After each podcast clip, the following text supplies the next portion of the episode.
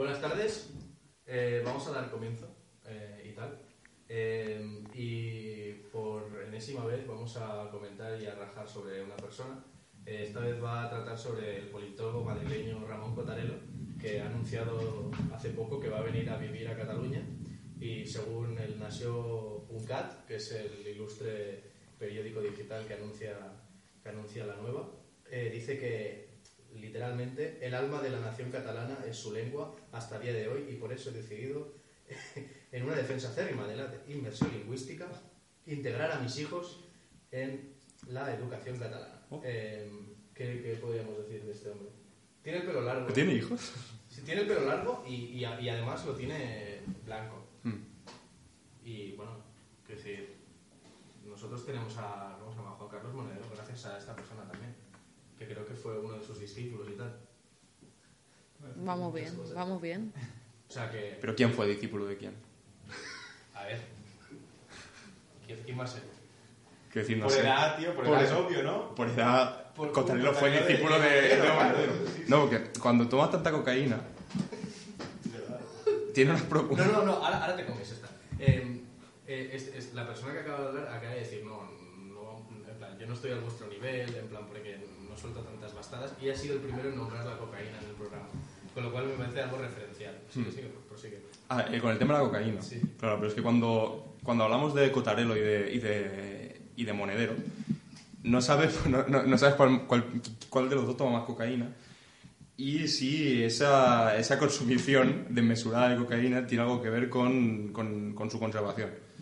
Hay que decir que Ramón Cotarelo físicamente no está en sus mejores momentos. En cambio, Monedero, creo que es interesante hablar de su constitución física. Porque el pavo es mayor, pero aún a- a- Es un yayete. a pesar de ser yayete, tiene una constitución de señor joven. Entonces digo yo, Pero una mentalidad del siglo X. una mentalidad del siglo X. Sí. No sé. No, es un pavo, es, es hijo de la ilustración, monedero. Sí, ¿no? No sé, hay risas aquí, gente se ríe cuando algo evidente. Hijo de- Hijo de la ilustración igual que todos y todas las que estamos aquí sentados. Claro. Somos hijos y hijas de la, de la ilustración. Creo que este no era el tema. No, bueno, pero yo creo que por inseminación artificial, si cogemos a, a Ramón Cotarelo y a, y a Juan, ay, Juan Carlos Monedero, eh, los juntamos, los cruzamos, sale Voltaire. Sí, Hijo de la ilustración también. sí, algo os he comentado. Nadie, nadie dice que Robespierre es el eterno ausente. Quiero decir, los fascistas también tienen ahí el eterno ausente. Robespierre es nuestro eterno ausente. Pero al final se canaliza un poco la figura de estas personas que al final recogen ese espíritu de la ilustración. O sea, No puedo, ¿eh? Son, un- son una, o sea, es, como una paja que se ha alargado desde el siglo XVIII. Siguen ahí. Sí, No, no, es con autofixe, es... eh, Ah, es un tema complicado. A ver, eh... no, a ver, yo no, lo digo porque Mm. los que venimos de una, de una cierta tradición, pues valoramos el, el método, el, el rigor, la ciencia y, y sí, sí, exacto. Básicamente. Entonces, eh, a ver, mm, em, para hablar de hechos empíricos, Monedero es una persona que resiste muy bien todo tipo de, de esfuerzos. Es decir, es una persona que mm, corre mucho y Sí. yo digo por aportar, por aportar información que yo no, no puedo juzgar, pero él, él resiste muy bien y va a correr, me consta, muy, muy a menudo. Y una dieta vegana muy estricta. Y sí. nos consta. Sí, y duerme muy poco. Entonces, mm, Y yo no, no soy quien para llegar a conclusiones, como Alan, pero sí que te voy a preguntar eh, si crees que la consumición de cocaína ayuda a estar más despierto, más horas durmiendo tampoco. Eh, que- Quiero recordar que durante mucho tiempo se le presentó en la tuerca como el Mick Jagger de la ciencia política. Y yo creo que si No fue por casualidad. Si no hubiese dicho Rock que estábamos hablando de Juan Carlos Monedero, precisamente podría pasar como, como Mick Jagger perfectamente. Pero bueno, yo creo que hablar de Juan Carlos Monedero y su adicción a la cocaína es algo pues, que se ha hecho muchas veces y que en este programa no le es importante. Centrémonos, por favor, en la figura de Ramón Cotarelo. Ramón Cotarelo, que Y, y no tanto su... Y no, y- el- eliminemos el factor común entre los dos personajes y centrémonos en la figura de Ramón Cotarelo. Ramón Cotarelo, no sé cuándo lo conocisteis vosotros, yo lo conocí en La Tuerca. Lo conocí bailando. Lo conociste bailando y yo mientras bailaba y veía la tuerca. Y era un programa en el que se hablaba del nacionalismo catalán. Y en ese programa Ramón Cotarelo decía, yo soy nacionalista español. ¿Qué pasa? Y yo entonces, en mi, en mi etapa de, de niño de 15 años comunista, decía, oh, ¿cómo que, que nacionalista español? Eso es malo. Y bueno, la primer- mi primer contacto fue, fue, fue de esa manera. Después empecé a ver como el señor empezaba a escribir artículos en un blog muy... Palinuro. Palinuro se llama, palinuro.blogspot.es. Wow. Punto com Creo, puede creo, ser. creo, ¿eh? Bueno. No, creo que tenemos hasta nosotros Por favor, en el que de repente, puede que, ten- que tengáis mejor blog de Días de Minute Podcast, en el que de repente empezó como a alabar el, el- el independentismo de una manera muy casi religiosa. Y yo no entendía nada, cómo había pasado, cómo había ocurrido que ese señor que en un programa en la turca decía yo soy nacionalista español y estoy orgulloso de serlo, pasase a decir las cosas que decía en, en, en su blog. Después de, de ver este, esta forma de alabar el independentismo, lo que vi fue ataques pero brutales contra Podemos, llamándolos que eran los hijos de Anguita, que no sé qué, no sé cuántos, porque el pavo había tenido sus movidas con Anguita también en debates en televisión y, y no sé qué, era un an- antianguitista absoluto. Eso es Y, un ¿eh? Y, y a la vez que defendía las virtudes del independentismo, atacaba sin parar a Podemos y en las generales pedía el voto al Partido Socialista. Entonces yo entré, en unas, en- en- entré en un colapso absoluto respecto a la figura de Ramón Cotarero, no sabía por dónde iba a salir nunca, no sabía qué quería decir nunca. Y Como Messi en Ramón Cotarero, como Messi en un regate, me, me lleva regateando Con el pelo de Iniesta. con el pelo- Es exagerado. ¿eh? y me lleva regateando hasta hoy en día. ¿Crees que se va a ir a China? ¿Cómo no? A promocionar sus vinos. Y eso, no sé si... Corazón loco se llaman los chinos de Iniesta. Si alguien- Ay, los chinos, los vinos. Los chinos de Iniesta.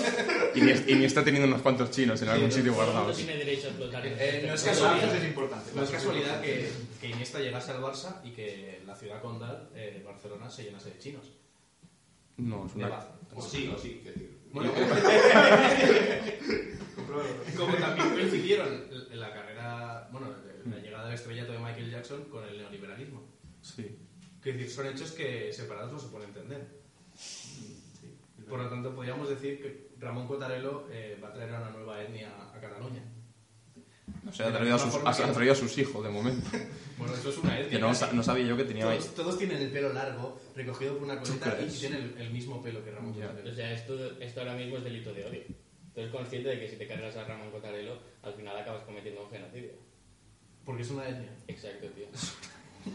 es un crimen contra la humanidad. Joder, joder. No, no, es que yo estaba intentando que me solucionaseis aquí una ¿De acuerdo? Un poco el tema creo que de desvíos personales, yo creo, ¿eh? ¿Entre Entre, qué? entre los personajes que has ido nombrando. Sí. Y el personaje este de Cotarelo, pues siempre ha dado unos bandazos curiosos. Claro, porque tú fíjate, Cotarelo participaba en debates de Antena 3 en los que debatía en directo con personajes de la talla de, de Julio Anguita. Y de repente lo dejan de llamar, no sé por qué. Ah, Y entonces el señor, desesperado, como nunca había Es, estado como- antes, es el cuarto Beatle de la política. el cuarto Beatle de la, de la política, de la ciencia política, directo desde la UNED, desesperado, buscando algún sitio en el que hablar. Y entonces un día le llama un señor Pelos y le dice, tenemos un garaje aquí en, en, en Vallecas en el que grabamos una cosa, ¿te vienes? Y el señor, como no tenía otra cosa, dijo que sí. Unas cochitas. Y, y a partir de entonces, yo creo que el debate con, con Anguita en Antena 3 fue el principio de su ocaso, de, a- de ahí al infierno, tío, pasando por la tuerca en su época chunga. Ahí, después de que no es la de ahora. Empezó a reivindicar las pensiones. Él ya se veía retirado en su casa. Seguramente tenga familia en León y yéndose a León. A- Yéndose a León. a reti- retirado. Se, se ha hablado aquí. Comiendo chorizo. Se ha hablado aquí de correr, de regates, pero yo creo que se nos está escapando el punto de que eso es una virtud que en un señor mayor te hace presidenciable. ¿Vosotros veis a los de las pensiones corriendo? No, no, porque son working class. En cambio, Mariano Rajoy, ¿dónde está? ¿Dónde está? Pasando corriendo delante de monumentos franquistas. Eso es una virtud que no estamos Sí, un- poco más Sí, de él no corre, él no corre. Tampoco es runner. y lo recomiendo Bueno, es. Pero cuando nadie te per- es la moderación del runner. Cuando nadie te persigue no hace falta una tesis doctoral de ahí, ¿eh? Yo, ni runner ni, ni walker del PP. Youtuber ahora, no soy un. Soy Es verdad, sí, sí, sí, hecho ¿Sí? ¿Quién es youtuber? ¿Verdad, Mariano Rajoy? Mariano Rajoy. Sí, sí, sí. Sí. MR Perey. Sí. ¿Cuántos subs tiene? Ni idea, pero el Twitter Pero sí. Seguro que España está ahí. Seguro que tengo más. No conozco ningún youtuber. ¿No? No, pues tenemos una danesa casi. Bueno, pues ahora va a hablar Rubius, venga. No, no, no está en el baño. El Rubius. El Rubius o Rubius. Es que cuando... El. Pero cuando tienes cuando, cuando eres colega suyo lo llamas Rubius. ¿Ah, sí? No sé, yo a ti no te llamo el Chinaski. Pues me tengo en las redes sociales escrito así. El Chinaski. Sí. El barra baja chinaski. Claro, pero yo te digo Chinaski, Ah, porque has empezado a ser colega. Ah, Igual que cuando me hice colega al Rubius, dejé de llamarlo el Rubius y le dije Rubius. Ah, y le quitaste también el OMG. Lo he- no, eso no me ha atrevido todavía. Es algo que sí, si lo tocas, pasan cosas que, Sí. Te que no son de recibo. Te hace un chat ruleta y Un Se convierte en, en Ramón Cotarelo, ¿no? En Ramón Costarelo, de, de Rubius a Cotarelo y media vuelta. Hay un OMG. Hay. Un poco también lo envejece, nunca. El nuevo blog de Palinuro cambiado a Palinuro. Cotarelo OMG. Pero Palinuro es, es, algo, es algo que tenía algo que ver con, un- con una leyenda griega o alguna, algún asunto del, del- del- del rollo que nadie sabe muy que nadie conoce muy bien pero el pavo como es culto es leído sabe sobre la vida pues el tío sabe lo que No, es sí, el tío tiene pinta de ser listo. ¿eh? no sé Lleva el lacito, ¿eh? Ahora. lleva el lacito entonces es listo Entonces seguro. no es listo. Mariano Rajoy, video, videoblog. sí estamos viendo en directo el- un vídeo de Mariano Rajoy lo que mi, mi duda es mi duda es el canal de Mariano Rajoy es Mariano Rajoy o es Partido Popular Es Mariano Rajoy. es Mariano Es Rajoy personal. es personal Sí, sí, se ha hecho una cuenta en Gmail solo para eso. Ya. marianorajoybrey.gmail.com Le, le puedes enviar mails. Sí. De hecho, invitamos a todos los que nos escuchan a enviarle mails. Lo que pasa es que no sé si es marianorajoybrey.gmail.com o hay puntos entre los apellidos y los nombres. O acentos, incluso. Porque pasa, pasa mu- acentos, no sé.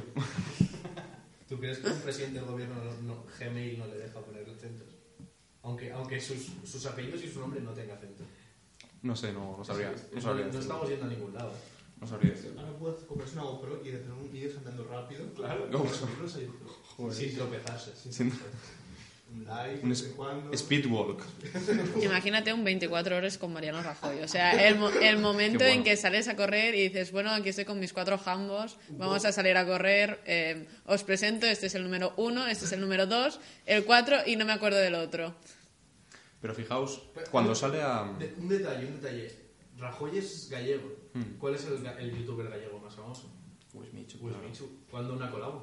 Claro, claro. No. Un- Chat roulette, un chat la vuelta. En plan ahí, enséñame las No, tetas. lo que, lo que pasa es que Wismichu y M. Rajoy tienen que hacer un unboxing de Fariña. Unboxing de pareja. Unboxing de la Moncloa. ¿no? Sería un. Os enseño mi casa. No, pero Rajoy. Va a entrar y se ha dejado la llave.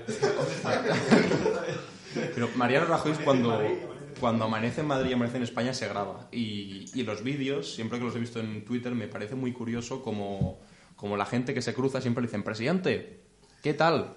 Corra usted, bien, bien. No sé, es como, como ánimos muy amables. Pienso yo, una de dos. O, o hay una especie de, de admiración mayoritaria por parte de los ciudadanos españoles hacia nuestro presidente del gobierno, o el que edita es muy zorro y solo pone las partes donde le dicen cosas buenas. O, o contrata extras.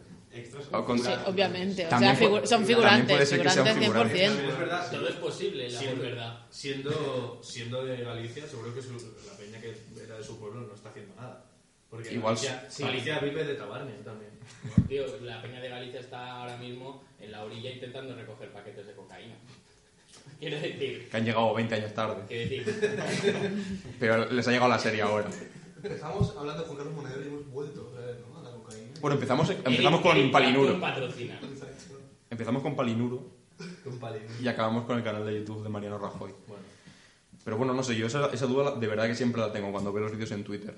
Son figurantes, son gente que de verdad siente admiración, por el presidente del gobierno, que no lo descarto yo porque gana las elecciones.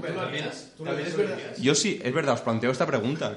Si, si os cruzáis con M. Rajoy andando rápido, que cuidado, es una imagen muy tierna. Porque Es una imagen, no, no, cuidado, es una imagen muy tierna. ¿Qué hacéis? Sobre, sobre, ¿Le insultaríais? Ni mucho menos. sobre el tema de los figurantes. No se moja. Siendo. Es, es la forma de acabar con el paro en España. Los figurantes de Mariano Rajoy, lo sabéis todos. Pero, poca broma, si ponemos figurantes, yo no descartaría la posibilidad de que fueran primos suyos, es gallego. Claro. Se, se sabe que la endogamia y el incesto en, en Galicia va Sería una mucho. hostia, ¿no? Como el pan Por eso corre tanto. Por eso- Porque lo tiene detrás. Tiene miedo. No, pero yo os invito a responder a la pregunta que os he hecho. ¿Qué era? Que me. ¿Te cruzas a Mariano Rajoy corriendo? A ritmo cebolleta. Arriba cebolleta. Sí, sí, por detrás ahí. Pero no, lo, lo único que puedes hacer es insultarle, no decirle nada o dar- decirle un piropo, admirar lo que está haciendo. Ah, solo puedo hacer. Una de esas tres cosas. Ah, pues- Arrimar cebolleta no lo vas Yo le, yo le, le, le lanzo un piropo. Le lanzarías un piropo, claro. Pero del claro. rollo de hoy pareces perso- persona, está muy bien. O alguna cosa así, porque es que. Pues es un piropo cargado de, de maldad, ¿eh? Pero, pero un momento. Es un dardo venenoso. Pero un momento, ¿quién nos dice que esos figurantes no son del CSIC? Y están ahí para la seguridad de No, nuestro no, pero hemos descartado, hemos descartado lo, del, lo de figurantes ya. Lo has descartado tú. Nadie más. Exactamente, yo lo que te digo es que es, que es, peña, es peña de paisano, tío. Entonces, ¿sabes por qué no sale la peña que le insulta? Hmm. ¿Sabes dónde están? Sí, en- En Soria picando piedra. Bueno, o, o en Almería, en el maletero de cierto coche que no Bueno, por suerte vivimos en un estado de derecho, este tipo de cosas no pasan, como todos sabemos. Bueno, ya está, ¿eh? O sea que no, no, no queréis responder entonces, ¿no? Se ve. Yo, yo he dicho que le Gente. un piropo. Un piropo. Sí. Un tío, pues, que No, no, yo voy de cara. vas de cara. Yo haría una Insta Story, creo. Insta ¡Ay, eso, eh! Eso, el, pri- el, pri- el primero que ha dicho algo decente, claro que sí. Hola, amigos. Lo he descartado completamente, pero ¿qué clase de persona nacida en el 97 soy que no he pensado en abrir mi Instagram y hacer una Insta Story sobre este momento? Con filtro de perrito. Con filtro de... Aquí paseando. Sí, sí, sí, sí. No, sí, de hecho, en un vídeo del- de, de, de- de Twitter, eh, no, no, de Palinuro, por suerte, no, un vídeo de Twitter en el que sale Mariano Rajoy corriendo, se acerca una persona con el móvil y de hecho creo que es una- un filtro del perrito de este, como al lado de ¡Presidente! ¡Me saca la lengua! Y, y salen las orejitas y eso, sí. Sí, sí, ostras, pues. Sí, sí, sí. Eh, Mira, una, la verdad, me, me ha gustado mucho la contestación porque era algo lo que no estaba cayendo y que es fundamental. Es que es eso. Un boomerang también podría ser. Un boomerang con... Un boomerang O, o un rewind. Sí, un rewind, un rewind, es la clave. para atrás en cámara lenta. Increíble. Y a la vez le dirías algo. Y, deci- y, y diciendo, oye, ya que ha muerto Stephen Hawking. Unas palabras. Pero No, sí. no, a ver qué dice, a lo mejor colapsa. O sea, Bueno, sí, Pero hay que, hay que pensar también. sobre la niebla. El señor, va, el señor va corriendo y corre rápido. Y tú se supone que también estás corriendo, porque Rajoy corre por unos sitios habilitados para gente mayor que corre y tú pues te estás corriendo también por ahí. Entonces tampoco tienes demasiado tiempo disponible como para decirle cosas. Así que tienes que pensar muy bien lo que le dices tiene que ser algo muy concreto que puedas decirlo en 3-4 Quizá el tío ese segundos. que le pegó un cate, se vino, o sea, en plan...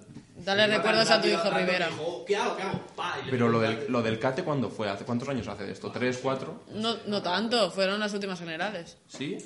Sí. Esto que mayor estás, ¿eh? Estoy mayor, ¿eh? Pues no sé, igual... Has perdido la ilusión. digamos, Has perdido mucho la ilusión dos, desde dos- entonces. dos años o lo que, lo que fuese. Entonces, ¿el Instastories existía hace dos años? Claro. ¿Sí? Sí, sí. No, era el Snapchat lo que se llamaba entonces. Era el Snapchat, sí, sí. Durísimo. Claro, era el Snapchat lo que se llamaba entonces. Lo que digo es que me parece extraño que el chaval que le pegó el puñetazo siendo joven como era, no grabase a la vez. Pero Porque un, momen- un momento, ¿para qué era, era gallego, Hmm. era primo de... Sí, o sea, era tenía- familiar tenía de Rajoy. relación- Sí, Era sí. familiar Pero de bueno, como para no tenerla, todo el mundo que le rodeaba en ese momento Claro, era claro, familiar Eran suyo. todos primos. Pero digo yo, Se respiraba... Olías al mismo yo sudor. fíjate, una vez vino Fátima Báñez a mi, a mi ciudad y yo dije, esta es mi oportunidad de oro para liarla.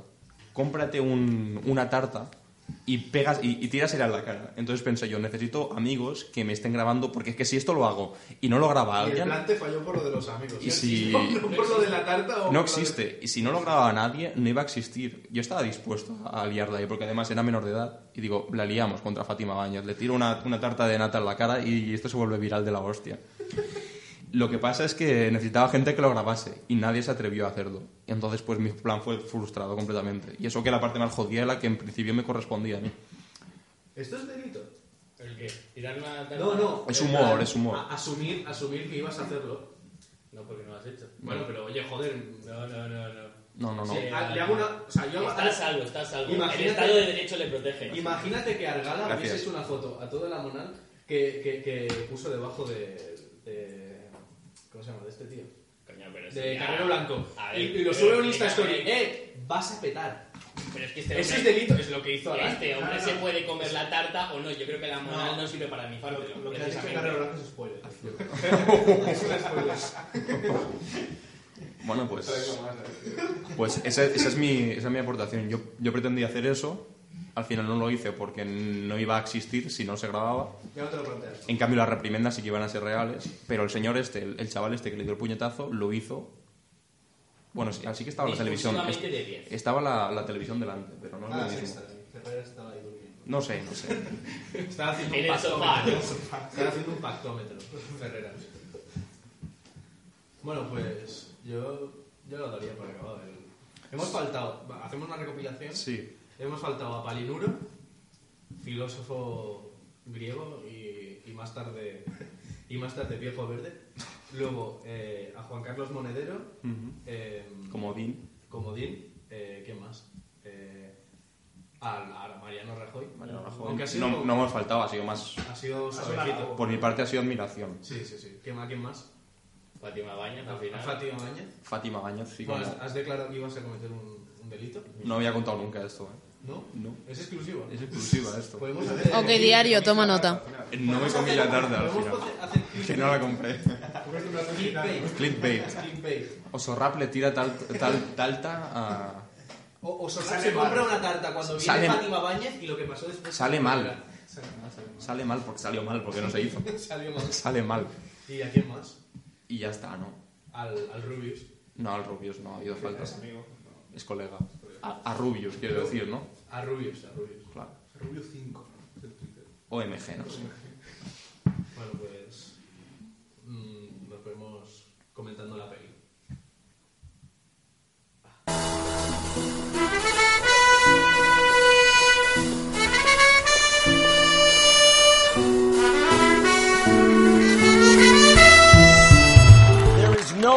Nobility in poverty. I have been a rich man and I have been a poor man, and I choose rich every fucking time. Because at least as a rich man, when I have to face my problems, I show up in the back of a limo wearing a $2,000 suit and a $40,000 gold fucking watch. Bienvenidos a Días de Vini Podcast. Hoy vamos a hablar del, del logo de Wall Street y de sus posteriores... ¿Cómo se dice esto? Eh, en plan, elu- elucubraciones o algo así. ¿Elucubraciones? Sí, es una palabra. No da igual. Eh, tenemos con nosotros eh, a, a una delegación entera, a la delegación de Trivial.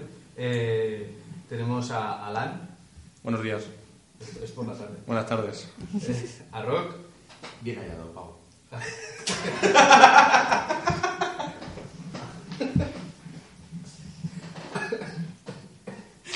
a. J. Charles, Un relativo placer.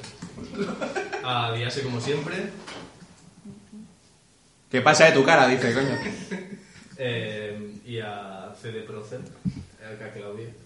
Como siempre. que está de exámenes. Sí, sí. Y yo que soy Chinaski. Entonces, eh, nuestra intención era hablar de Wall Street y, y vamos a partir de una, de una frase eh, que dice, eh, creo que cuando, cuando está, digamos, más o menos renunciando al sueño de convertirse, digamos, en, en la figura que, que, que ambiciona ser desde, desde el principio de, de la película, que dice algo así como, he sido rico y he sido pobre y escogería todas las putas veces ser rico, porque no, hay, no existe nobleza en la pobreza. Entonces, y, queríamos empezar comentando, comentando esta frase que me parece bastante, bastante importante y que, que marca, digamos, un punto de inflexión, sobre todo en la película, porque tú lo ves como la realización del, del sueño americano, pero sin embargo, eh, digamos, de manera discursiva acaba renegando de ese mismo sueño, eh, que, que encarna diciendo que, bueno, que siempre...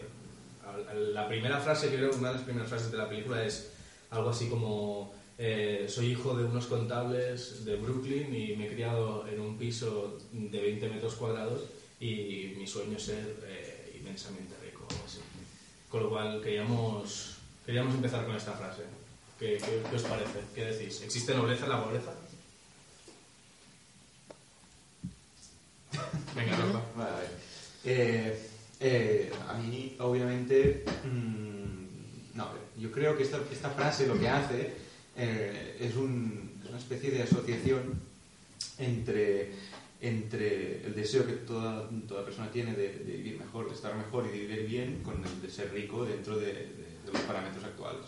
Entonces, eh, ese deseo que toda persona... eh, en- mayor medida tiene de mejorar su situación eh, con esta frase, no con esta frase, pero ejemplificado en esta frase, queda capturado en el, en el dispositivo, en el dispositivo de, generar riqueza y de, y asociar la felicidad con la riqueza, de asociar eh, el especulación, el Wall Street, el, el lío, eh, obviamente, del, del, del financiero, etcétera, etcétera. Y eh, creo que en esta frase eh, queda bastante, bastante visto en esto. ¿no? Pues yo lo que creo es que básicamente aquí podríamos llegar a sustituir la palabra nobleza por la palabra libertad. Es decir, la realización del sueño americano va muy atada al concepto de libertad americano. Si tú dices eh, no hay libertad en la pobreza, es precisamente porque el protagonista de la película se ha visto atado pues o se ha visto determinado precisamente por unas condiciones de vida en su infancia que vienen siendo mis padres no eran realmente ricos, bueno, las pasamos un poco putas, eh, vivíamos en un piso diminuto, eh, todos estos, digamos, determinantes en su vida y se ha visto que no es libre y ha entendido que la única forma para ser libre y, y poder cubrir, digamos, sus necesidades es eh, a través del dinero, el dinero como llave de la libertad. Por lo tanto, sería análogo. Yo creo, nobleza y libertad en este discurso sería bastante parecido. Sí, yo estoy de acuerdo. Y no estoy tan de acuerdo en la frase, lo de que no hay nobleza en la pobreza. Creo que sí, creo que hay nobleza en la pobreza, pero no creo que la nobleza sea algo que la gente quiera alcanzar. La gente lo que quiere es vivir tranquilo y con, y con, y con caprichos, ¿por qué no? Eh, nobleza hay muchísima en levantarse todos los días a las, a las 6 de la mañana, a las 5 de la mañana, en pasar frío, en trabajar duro, en tener callos en las manos. Hay mucha nobleza, es algo noble. em, nadie te puede criticar por ello. En cambio, si haces el trabajo que hace el Lobo Wall Street, si para vivir bien puteas al resto, si te aprovechas de los demás, tal vez eh, te vivas en, riqueza, no hay en absoluto ningún tipo de, de nobleza, pero en definitiva sí que estás viviendo bien. Yo, eh, quizás el concepto de nobleza, pero eh, de hecho, el mismo Rock, en un artículo para, que, que escribió en el blog, citaba, citaba a Nietzsche y a la genealogía de la moral. Y la primera parte de, de ese mismo libro eh, hace un resumen detallado de cómo, digamos, de cómo el concepto de pobreza evoluciona y se desarrolla en el tiempo. Y el, el hecho es que eh, dice que, que curioso que el concepto de nobleza eh, digamos, nos, nos redireccione a, a una idea de, digamos, de, de ser, de ser social. Exacto, el artículo se llama el, el The Wonder Wheel, sobre la, la última peli de, de Woody Allen. Eh, y precisamente lo que decía Nietzsche es que ese, precisamente ese, ese ser social que reencarna el noble en, en, digamos, en tiempos pasados, a los que se, se remite él, sobre todo con un- una problema, o sea, digamos, históricamente citando a, a gente como los arios en, en- ese mismo texto, dice que eh, estos valores asociados a esa, clase social eh, se, daban se daban así porque tenían precisamente, reencarnaban una, figura de poder. Con lo cual, a, nivel, a nivel discursivo, a nivel, digamos, de, teorizar los conceptos, el, el momento en el que tú planteas que decir que en la pobreza hay nobleza, yo creo que es un elemento subversivo, es darle la vuelta a, la cuestión. Es decir, aquellos que no tienen tradicionalmente el poder, quizás que es, un poco marxista, pero eh, realmente se, remite a, estructuras platónicas o cristianas. Es decir, aquellos que no tienen el poder son los que tienen la llave como para hacer este mundo mejor, algo así. Se podría decir remitiéndonos a, conceptos platónicos o, cristianos. Con lo cual, creo que el, concepto, el concepto de renegar de la pobreza como, digamos, como determinante, como tú lo has planteado, o como Da- Dani, ta- ay, perdón, Claudio lo ha planteado, vaya, te acabo de descubrir, ¿eh, amigo? Vaya por Dios. Eh, yo creo que es, es una negación del, del propio sujeto que, que se quiere distanciar. Es decir, esa frase creo que planta, digamos, una oposición entre el, el- el Jordan Belfort, el DiCaprio, de, eh, que trabaja en, en un garaje con cuatro palurdos, y el DiCaprio que lleva un- una empresa eh, al estrellazo eh, y ganando casi un millón de euros por semana, que llega a decir que, que los gana. Yo creo que es básicamente plantar un, un punto de, de ruptura entre ese pobre eh, chaval de Brooklyn con ese señor que, pues, que le chupa la polla en un Ferrari blanco. Em, o sea, antes a- Alan ha comentado, o sea, si lo he entendido bien, hay nobleza, digamos, en, en la clase trabajadora, en, digamos, en esto de cavar zanjas, ¿no? Todo, todo, todo lo que viene siendo el, el, el homo faber de Hannah Arendt. Entonces, yo creo que esto quizás es una cosa que, que nunca se ha criticado muy bien desde la izquierda marxis- marxista y es precisamente que in- intentar encontrar la dignidad en el trabajo y esta vinculación a- al orgullo de clase al final genera un discurso que, que acaba anclando a esa clase trabajadora. Es decir, eh, el discurso de la dignidad de la clase trabajadora levantándose a las 6 de la mañana y no como los ricos que viven mejor, viven de rentas, al final lo que hace es, es justificar el lugar en el mundo de la clase trabajadora y, y la mantiene ahí. Es decir, ¿por qué, por qué ibas a aspirar a ganar más dinero si eres muy digno eh, cavando zanjas a las 6 de la mañana? Y yo creo que eso es un poco peligroso y que es algo que la dogmática marxista, que se ha aceptado como un todo, eh, tiene ahí un poco de fallo, un poco de no ser capaz de evolucionar la clase trabajadora. Bueno, teniendo la frase, me parece curioso lo que también dice después. Es decir, yo tengo muchos problemas, puedo, puedo, seguir teniendo problemas, pero prefiero tenerlos en, un, en medio de un Ferrari que en un coche normal. Y dice todo. Y, es decir, asume que el, el sistema como tal tiene, genera pobreza, pero dice, la única solución es enriquecerme yo. Enriquecer tú. O sea, todo, porque esto da una charla en medio de, de la oficina del, intentando alentar a todo el mundo que esta es mi vida y esta es la que queréis tener vosotros. Puedo co- coger un reloj de 400.000 euros y tirarlo ahí sin importarme en absolutamente nada. Eh, mi vida es que no, no, no, no me falta de nada. Y la felicidad supone que yo, aunque tenga problemas, que tengo dinero para poder, eh, vivo mucho mejor que vosotros. Y este deseo, que mucha gente desea, la gente creo que yo no desea eh, trabajar un trabajo precario, no, no lo veo tanto así, sino te dice, Jordan Belfort te dice de una forma que la única solución de aprovechar, de, sobrevivir en este sistema es aprovecharse de él y sacarlo tu beneficio propio. Para esto tienes que llegar a una serie de, una serie de, asumir una serie de, con- de contradicciones o que él asume, que es timar a la gente, eh, jugar al sistema de, Wall Street con sus normas y tal, que bueno, al principio de la película les explica muy bien el que cuando llegan, cuando parece que es humilde y le dan una serie de consejos, pues supongo que ya lo haremos después. Bueno, para mí la frase mm, se podría resumir en el sistema funciona. Es decir, esa frase quiere decir eso. Para mí, quiere decir que eh, tú puedes encontrar la felicidad eh, dentro de este sistema y además la puedes, mm, la puedes conseguir, eh, digamos, después, digamos con aquella otra frase, ¿no? Después de, a mí, lo, de mí lo que haya me la suda, digamos, ¿no? Es decir, un poco como, como, como de, de autodestructivo, ¿no? Pero como mínimo yo puedo, puedo ascender, puedo mejorar mi, mi nivel de vida dentro del sistema, haciendo algunas trampas, pero con todas estas frases hay que mirarlas con un cierto cinismo, y es decir, estas trampas forman parte del sistema. Es decir, el sistema no se sustenta sin, sin todas estas cosas que son presentadas por él, por el director o por el que haya pensado la película, no, porque creo que es un libro incluso, como eh, son unas trampas, ¿no? Pero que el sistema mismo sabe jugar, ¿no? Con aquel excedente obsceno, siempre dice Sise, del, del sistema, que bueno, eso nah, todo el mundo sabemos más o menos que está, pero no lo decimos, pero lo utilizamos en, en favor. Y entonces, eh, yo insisto en eso, es decir, esta frase lo que hace es capturar el, el deseo de mejora y lo captura dentro del, del sistema y no en un, en un cambiar el sistema o en un eh, uno puede, puede pretender ser más feliz que construyendo pues, un, país eh, con, con, muchas posibilidades públicas de, de, de, de ascender y vivir mejor y no depender de dónde has nacido o de si has hecho más trampas o has tenido suerte o has tenido lo que sea. Sí, pues yo, yo creo que esto, en todo caso, de, de las trampas del sistema, que, que está muy bien, eh, lo quería dejar un poco para el, para el tercer bloque que trataremos, pero simplemente comentar, o sea, todo esto de, de las trampas, yo creo que a veces se comete el fallo eh, de pensar que el sistema en sí está cubierto totalmente por la legalidad. Es decir, que no existe nada fuera del sistema legal.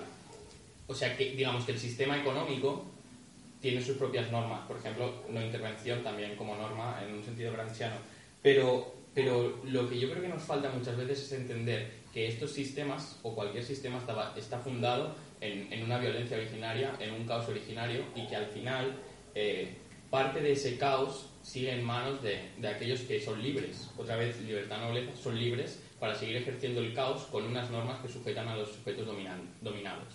Es decir, esto de que esto de que el discurso de la clase trabajadora, del orgullo de clase, de la dignidad, que ata a la clase trabajadora abajo, a la vez eh, nos encontramos con una no regulación en las clases dominantes a las que el sistema como tal y sus leyes no les afecta. O sea, no son tanto trampas, sino una consecuencia necesaria. son trampas vistas desde abajo, pero desde arriba no hay esa regulación.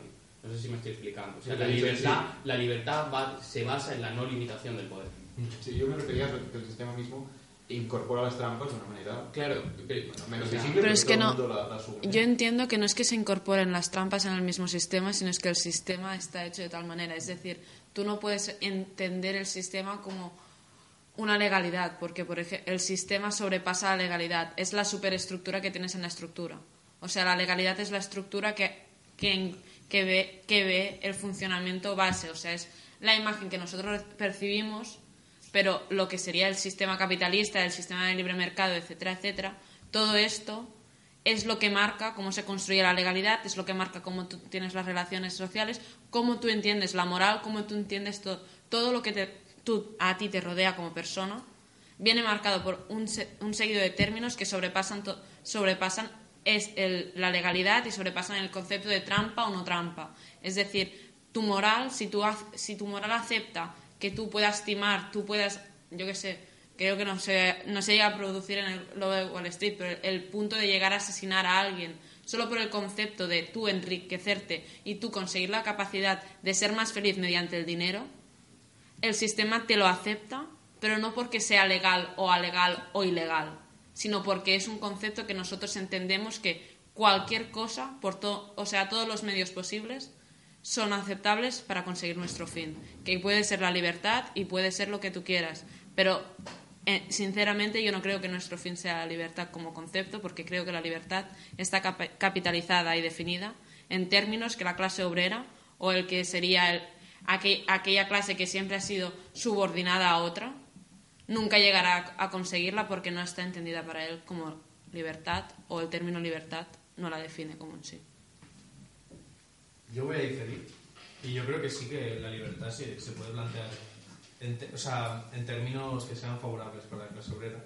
Pero, para o sea, lo que me vengo a referir es lo que se entiende ahora por libertad, Sí, claro, no eso es. desde luego, por descontado, pero yo creo que sí que existe una tradición política, digamos, que, que a día de hoy es palpable, que define la, la- la libertad de manera, digamos, con, con posibilidades de, de articular. No sé si decirlo articulable directamente, pero el concepto republicano de libertad, por ejemplo, se opone completamente a- al, al concepto de libertad que, que había expresado Claudia antes, que es decir, esa libertad para hacer lo que me salga, de, bueno, literalmente de los cojones, porque eh, el, el bueno de Jordan Belfort hace lo que le sale de los cojones, es decir, eh, un día está con, con una prostituta, al día siguiente se quiere casar, al día, bueno, literalmente eso. Y el, el concepto opuesto, que sería la libertad republicana, entiende que tú no puedes hacer lo que te dé la gana siempre y cuando tú alteres, como, como tú has dicho, utilizando esas trampas, tú no, no intervengas en, digamos, de manera provocando un prejuicio en, en- en otra persona, en el otro. Um, yo, bueno, yo sí que, o sea, volviendo un poco a, a lo que he dicho antes, yo sí que creo que eh, las normas del sistema son capaces de crear su propio vacío legal, su propia alegalidad en las clases dominantes. Es decir, la legalidad al final suponen las cadenas de las que habla Rosa Luxemburgo, suponen atar a la clase trabajadora cada vez más. O sea, la división del trabajo va de arriba a abajo. Mientras más abajo, más división del trabajo, más mecánico no es el mismo trabajo el que tiene un abogado que el que tiene eh, un trabajador de la SEAT, porque el de la SEAT solo pone tornillos y el otro tiene un campo mucho más grande. Y no vamos a hablar ya de los consejos de administración. Mientras más regulación, más abajo te encuentras. Entonces, esto sugiere que arriba encontramos un espacio de legalidad, porque las normas propias del sistema generan no normas, generan en, una dialéctica hegeliana la libertad. La libertad es precisamente la no regulación, y la no regulación porque eres el grupo de poder. Es decir, para que unos tengan normas, otros no las han de tener. Y no las tienen porque son libres. Y Jordan Belfort es libre. Luego lo meten en la cárcel. Pero es libre. Pero está escasos 36, 37 meses, creo que lo revisó esta mañana en la, en la Wikipedia. Jordan estuvo muy poco tiempo eh, y luego eh, se ha dedicado, eh, después de salir de la cárcel, se ha dedicado a, a vender su idea de, de libertad, que, que me parece muy curioso y sobre todo al final de la película que, que, vamos, es, es, digamos, como un, no sé, esto que, que dice Cicex también sobre, sobre el, el, el caso del Titanic. Es decir, que no, el, el accidente no es solo fruto de una intervención natural, llámalo X, sino que es una intervención social, política, que, que significa que eh, un pobre como, como encarna DiCaprio, además, volviendo a hablar de DiCaprio, y el otro como lo, lo- lo encarna Gay, Kate, No sé, No sé, no sé, bueno. nunca he visto Bueno, Titanic, la- lo la- siento. Yo tampoco lo he visto, pero sé que todo el mundo sabe cómo acaba. Que dice que el, el iceberg, el- ese iceberg que tumba, que tumba el Titanic, eh, es una trampa materialista o, digamos, o determinista que, que- que dibuja la imposibilidad de ese matrimonio. Pues yo creo que el... He perdido el hilo, pero yo creo que tiene mucha, mucha relación con lo, que, con lo que pasa después. Es decir, por mucho, por mucho que eh, la legalidad, que decía Claudio, te impida seguir con tu, digamos, tu bacanal de dinero, drogas, putas y, y nada, y, consejos de administración en los que te dedicas a quemar dinero, eh, al fin y al cabo no, no existe un, un concepto determinante que te, que te pone frenos, porque al fin y al cabo tú puedes hacer lo que te salga de, de las narices. Y- y es, aquí es donde quería llegar, que el punto, el punto determinante es que el propio policía, que no sé si os habéis fijado, en la última escena de la película, eh, el, policía, el mismo, ese mismo policía que le, ha, digamos, le ha- le ha llevado a la cárcel de manera noble, podría- podríamos decir, es decir, es una persona trabajadora que se levanta, intenta levantar, digamos, levantar un país que es Estados Unidos, una persona que trabaja, como ha dicho Claudio, con las normas más básicas del, del sistema, que es un policía, ese mismo policía acaba yendo a una conferencia de Jordan Belfort, Jordan Belfort para que le explique qué significa ser feliz, qué significa ser libre y cómo tiene que llegar y conseguir eso. Y la prueba está con lo del famoso boli, dentro lo de vender el boli, nadie es capaz en la sala de hacerlo, precisamente porque nadie conoce ese grado de libertad y de abstracción de, de- de los determinantes sociales que, de los que disfruta el, el lobo de Wall Street. No, mm, antes de llegar al final, quería llegar a la escena donde que básicamente intenta sobornar. Que es que estudia muy bien Belfort al policía y le dice que él le, le- le aver- averigua que el policía mismo intentó ser agente de bolsa. Y por numerosas ocasiones lo dejó. Y le pregunta si Jordan Belfort al policía que no gustaría seguir, no sabría lo que habría conseguido si hubiese seguido. Y el policía le responde, claro, cuando lle- llevo el traje tres días seguidos y llego a casa a las tantas, cansado, pues sí, me lo planteo. Y le empieza a inducir, le empieza a meter el concepto de que, bueno, había un chaval que tenía que estar en esta ciudad, a su madre tenía un bypass, y yo le di la oportunidad de ir al sitio donde estudiaba, y no sé dónde, y le empieza a decir todos los privilegios que tendría, intentando sobornar. El policía noblemente le dijo, le insinuó, le, le dijo que básicamente que no, incluso trajo a otro policía diciendo, ¿puedes repetir el intento de soborno que acabas de intentar hacerme? Jordan Belfort le acaba tirando, creo que langostas o algo así, y, luego billetes. y billetes. Y te da la sensación de que, vale, es un policía noble y tal, pero al final de la película te da la sensación de que lo han encerrado, pero mira qué cárcel ha estado, mira, está yendo a la charla, diciéndole, vale, el tipo ha quedado muy guay, muy bien, pero sigue cobrando lo mismo y Belfort está dando charlas. ¿sabes? Esa sensación de el noble se queda ahí, tus principios se quedan ahí. Sí. El que lo que tiene el capital es el que ha ganado finalmente, o se ha salido con la suya, entre comillas, a su manera. Yo creo que no es entender que el capital ha ganado, sino es entender que el sistema no se combate solo. O sea, básicamente en la peli entien- a- acaba viendo un gran componente de individualismo, acaba siendo el hombre contra el sistema, el hombre viendo cómo se, cómo se, cómo se intenta saldar una deuda a nivel legal, por decirlo de una forma, pero de un hombre luchando contra todo lo que supone una institución económica como sería Wall Street, que es encarnada por, la, el, por el protagonista. En sí lo que debe, o sea, dando muchas vueltas, intentando buscarle un, un intento de significado, por decirlo de una forma, ves la contraposición de qué es en un, en un mundo individualista y una percepción de yo puedo hacer las cosas solo y yo, si- aun, teniendo principios, aun siendo honesto y, y no me gusta el concepto de nobleza, así que de honestidad, básicamente, la humildad y todos, es- todos estos elementos, aunque tú los apliques y creas que es el fundamento de, de lo que te corresponde como, cole- como comunidad o como persona que forma parte de la comunidad, si tú los aplicas solo, no puedes. O sea, o sea no se puede eh, articular bien la fórmula. La fórmula no parte de una acción individual contra otra acción individual que en la contraposición de, posición, de posiciones.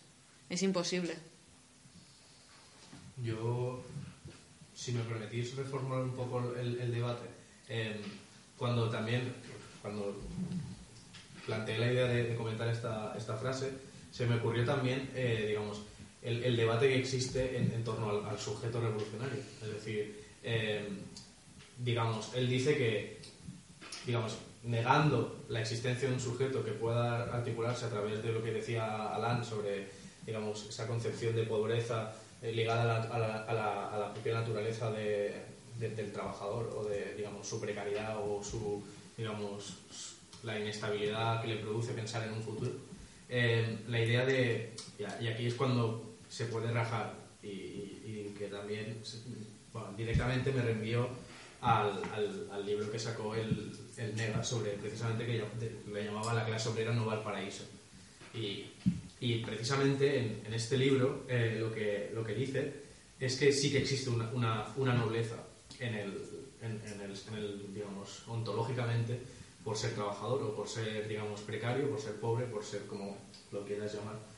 Eh, y precisamente existe una nobleza porque conoces los determinantes sociales que te impiden o que te, digamos, te subyugan a seguir donde tú estás. Eh, pero yo creo que aquí hay un problema, digamos, metodológico y ontológico para definir el, el- sujeto.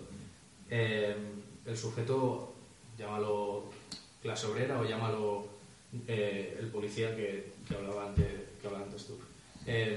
Quiero decir, en ese punto en el que, en el, que el Nega dice eh, se puede ser comunista por, por necesidad o por, digamos, por moral o por, digamos, Por ideal. o por ideales. Eh, esta disquisición que hace me parece un problema a la hora de, de determinar el sujeto. Es decir, eh, que tenemos que estar todos jodidísimos, que tenemos que estar todos en la puta mierda para ser conscientes de lo, de lo mal que vamos, o simplemente recuperando toda la historia del pensamiento social nos damos cuenta que aquellos que mejor se estaban y que tenían un mínimo de, digamos, de empatía por la clase trabajadora son aquellos que han sabido analizarla de manera perfecta. Porque, es decir, por mucho que Marx, en el, en el capítulo anterior lo veíamos, por mucho que Marx fuera una persona, eh, digamos, precarizada y que tuvo que escapar la censura, eh, no deja de ser una persona que ha vivido en las rentas del papá, papá Engels. Y, y la mayoría de la gente, digamos, que ha sabido articular una teoría social basada en una alternativa son aquellas que materialmente tenían una independencia, una, o, sea, o, o- materialmente eran libres de, de- de- de esa, digamos, de ese yugo del que habla el Neo. Sí, yo tengo una pregunta. ¿El sujeto revolucionario es un teórico? No, o sea, pero yo no estoy hablando de teórico, estoy hablando de a, a nivel, a nivel de, digamos, de definirlo de cara a hacer teoría. O sea, el, O sea- suje- el sujeto, el sujeto revolucionario no parte de ser un intelectual, sino parte de ser aquella masa, aquella masa de población, aquella capa social que es capaz de materializar la revolución. No tiene por qué ser un intelectual. Puede ser un intelectual junto con, con obreros, junto con lo que sea. O sea, hay un, hay un libro interesante que os recomiendo de Ernest Mandel, que es la introducción al marxismo, donde hace un repaso de que de, es una explicación básica de lo que sería el capital y la teoría marxista. Y básicamente empieza con la, con la percepción de no toda la vida hemos vivido en clases. No toda la vida el mundo se ha dividido en una clase. Cuando había sociedades nómadas, por ejemplo, no encontramos una, divis- una división ni una subordinación del trabajo, sino una organización del trabajo. Y esa organización se era, era a modo asambleario, era a modo a, capacidades de cada uno y cada uno aportaba el significado. Es a partir del momento en que la sociedad se establece en un lugar concreto donde se produce el, el proceso, por decir una forma y, bastante simplista, de una subordinación, de empieza a haber una acumulación de recursos y a partir de la acumulación de recursos es donde empieza el que sería el proceso de estratificación social, por decir una forma simple y bastante, no sé, clara. A partir de este momento yo creo que es donde podemos empezar a analizar el que sería el sujeto, el sujeto revolucionario que nosotros necesitamos o el sujeto revolucionario que tiene que identificar el nuevo sistema a salir para, para reestructurar la, sociedad. Ya no partiendo de una no estratificación social, porque me parece un, pro- un proceso demasiado com- complejo como para poder articularlo desde una capa social determinada, sino el proceso de cómo plantear un modelo productivo o un modelo de sociedad que sea capaz de integrar y no, y no de excluir. Yo, bueno, quería responderlo del debate este que has planteado. Yo creo que ibas, no sé si ibas por ahí, lo de, bueno, ¿no? Que se ha hablado de, es, que es el sujeto histórico que tiene que hacer la revolución, ¿no? La clase obrera, que es, bueno, a ver, hay muchos corrientes de pensamiento crítico, están una- unos, que piensan que es el comunitariado, que creen que, bueno, que será la precarización de, esos, de esa gente que ha podido ir a la universidad y, que en red, a través de las nuevas tecnologías de Internet, por sí solo, una multitud, eh, conseguirían eh, generar un sujeto revolucionario que de una manera pues, difusa pues, conseguiría hacer la revolución. Eh, luego está, está eh, que incluso se ha llegado a pensar que las favelas pueden ser el... Sea, él ha llegado a decir en algún debate que cree que en estos sitios, ¿no? Lo los que refugiados, sí, los refugiados, los, el libro que sacó, ¿no? de la nueva lucha de clases, las favelas, en esos espacios donde eh, están precisamente lo que- los excluidos, iban a ser de donde iba a emerger el, el nuevo sujeto revolucionario, decía perfectamente, es el que va a hacer la revolución, o lo que sea, ¿no? o la articulación hegemónica. Entonces, eh, en ese debate que podríamos estar, mm, no sé, si es domingo, pues hasta el 2050 hablando, eh, puedes eh, discutir sobre cuál iba a ser o cómo se constituye. A partir de ahí hay, hay muchas reflexiones. ¿no? Em, entonces, el nega, mm, y ahí yo quiero una puntuación muy precisa, muy concreta, muy pequeña, creo que cuando habla de esto, que has leído, este fragmento, dice, ¿no? ¿Cómo era lo de la, la ética, ¿no? Lo de la moral. Sí, sí, comunista por moral. Por, por- bueno, por, por ideales. Sí, yo ahí, ahí sí que, mm, o sea, no sé si equivoco o no, pero creo que hay una cosa importante, que es em, todo lo que involucraba o ha involucrado en la historia ser comunista, ¿no? O marxista, puede ser muchas cosas, da igual la palabra, me da igual. Involucraba un- un- una cierta cultura comunista, podría ser hacer una lista de, de, de cantautores infinitas, unas- una cantidad de símbolos que han significado históricamente para mucha gente eh, pues unos valores de ética directamente que también los podría haber representado para otra gente, lo cristiano, ¿eh? Es decir, puede ser una cosa o la otra. Y todo eso, ese compromiso, ese, ese tiene que ver con eh, comportamientos de cara a la vida, éticos, al final, ¿eh? para mí son, son eso. Es eh, em, sentirte mm, vinculado de alguna manera a, a los que sufren, eh, etcétera, etcétera. ¿no? Entonces cuando, cuando escuchas gente que bueno, dice algunas cosas y dices, no, pues que yo el año que viene no puedo hacer un máster porque no tengo 5.000 euros. ¿no? Yo creo que ahí, ahí esta frase está más vinculada ¿no? con lo que dicen. Pues al hilo de lo que ibas diciendo, yo creo que quizás hay que matizar un poco las dos categorías que establece el MEGA, es decir, ponerles etiquetas, ¿no? Porque yo soy de la opinión de que las etiquetas están muy bien. Y entonces, la- eh, la- el primer punto sería eh, aquellos sujetos que, que, digamos, giran sus caras hacia el comunismo a través de una determinación económica, a través de estoy muy jodido, eh, me voy a, ser, voy a convertirme en un antisistema porque este sistema me está puteando, me está determinando en cierto modo. Y yo creo que el segundo es, es un poco lo, lo que tú venías comentando de que hay, se ha construido, pues hay una construcción histórica de, de una identidad comunista, es decir, se ha construido un, un rol social y un rol sociopolítico de, que encarna, digamos, todas esas luchas pasadas, que aunque a ti no te estén determinando, culturalmente sí que te pueden llevar a determinar en, tu, en tus actuaciones en la esfera política. Es decir, no es tanto una determinación económica, sino política. Entonces, estos serían, yo creo, las dos etiquetas que le podríamos poner a las puntualizaciones, o sea, que podríamos puntualizar sobre lo que comenta el. ¿Qué puntualizaciones concretas, por ejemplo, influyen, o sea, determinan en la esfera cultural actual o política comunistas, por ejemplo? Por preguntar, ¿eh? Es decir, eh, ¿el 15M sirvió para algo? Yo, yo creo que el 15M no sirvió para nada en el momento en que la izquierda, eh, digamos, se regeneró, pero realmente eh, no llegó a pasar nada. Siguen gobernando los de siempre. Sigue existiendo el, el capital, la especulación. No consiguió sus objetivos, pero sí que permitió eh, la, entrada de, una identidad, digamos, antisistema. Es decir, dio luz a que ahora ya Peña de, pues, pues más o menos de nuestra edad, que diga, pues a mí el 15M pues me significó, porque reivindicaba unas construcciones históricas que yo, aunque mis padres sean notarios, puedo entender. Realmente yo creo que el, el 15M, por ejemplo, sí que dio luz, o sea, puso el foco sobre esta construcción histórica del comunismo, aunque mis padres sean notarios. Es decir, el 15M como gatillo, si queremos. Claro, te pregunto ya, a modo de entrevista. Eh, por ejemplo, tú dices que las reivindicaciones contra el sistema, por ejemplo, Sí. concretas, serían cosas comunistas, ¿no? Pero podrían ser también Claro, anarquistas. claro, es decir, aquí, en, claro, porque obviamente pues Mega tira de, de lo que conoce. No, de eso lo que has dicho tú, ¿eh? O- Sí, sí, claro, pero que Nega tira de ahí, que, que sí que es verdad que quizás estamos usando la palabra comunista para englobar a todo lo que viene siendo antisistema, pero que igualmente yo creo que sí que existe una construcción histórica antisistema que no solo incluye eh, a los que se ven determinados económicamente, sino que también hay una determinación cultural que es fruto de esa construcción histórica. Y, Es decir, y podría haber gente comunista que es el sistema, ¿no? gente comunista que es prosistema, en la Unión Soviética. No, aquí. Y en el sistema. y Gente concreta, nombres, de gente de personas que, bueno, viven, o sea, están en el sistema. Estás hablando de los hermanos Garzón. No sé, no, yo no, pregunto, ¿eh? Yo creo que es un poco contradictorio. No sé, o sea, yo, yo creo que no, o sea, que si estamos en una democracia capitalista y te significas como comunista, automáticamente yo creo que te pone en la, en la antisistematicidad. Por la transformación social, ¿no? Por decirlo en positivo, pero yo creo que sí, que, que automáticamente te coloca en contra.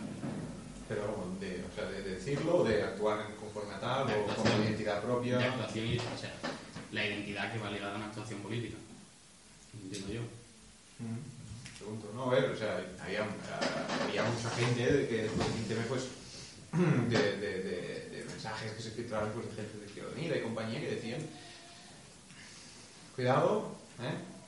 Vamos a seguir diciendo lo mismo, esto ya lo decíamos nosotros, y a ver si subimos a 10 diputados en vez de los dos que tenemos. Claro, esta gente es comunista, ¿no? Estoy hablando de como Meyer, ¿no? Eh, salió un artículo que lo contaba y que él había, bueno, pues había muchísimo con, con- con gente que no estaba, bueno, no estaba diciendo lo mismo que él. Entonces, claro, esta gente sí que puede decir que son comunistas y decirlo ellos y están en, organizaciones comunistas, ¿sabes? Pero que decían en aquel mensaje que se por ejemplo, era, no, no, de dos a diez diputados y tranquilamente. Pregunto, ¿eh? Yo decía por problematizar, ¿eh?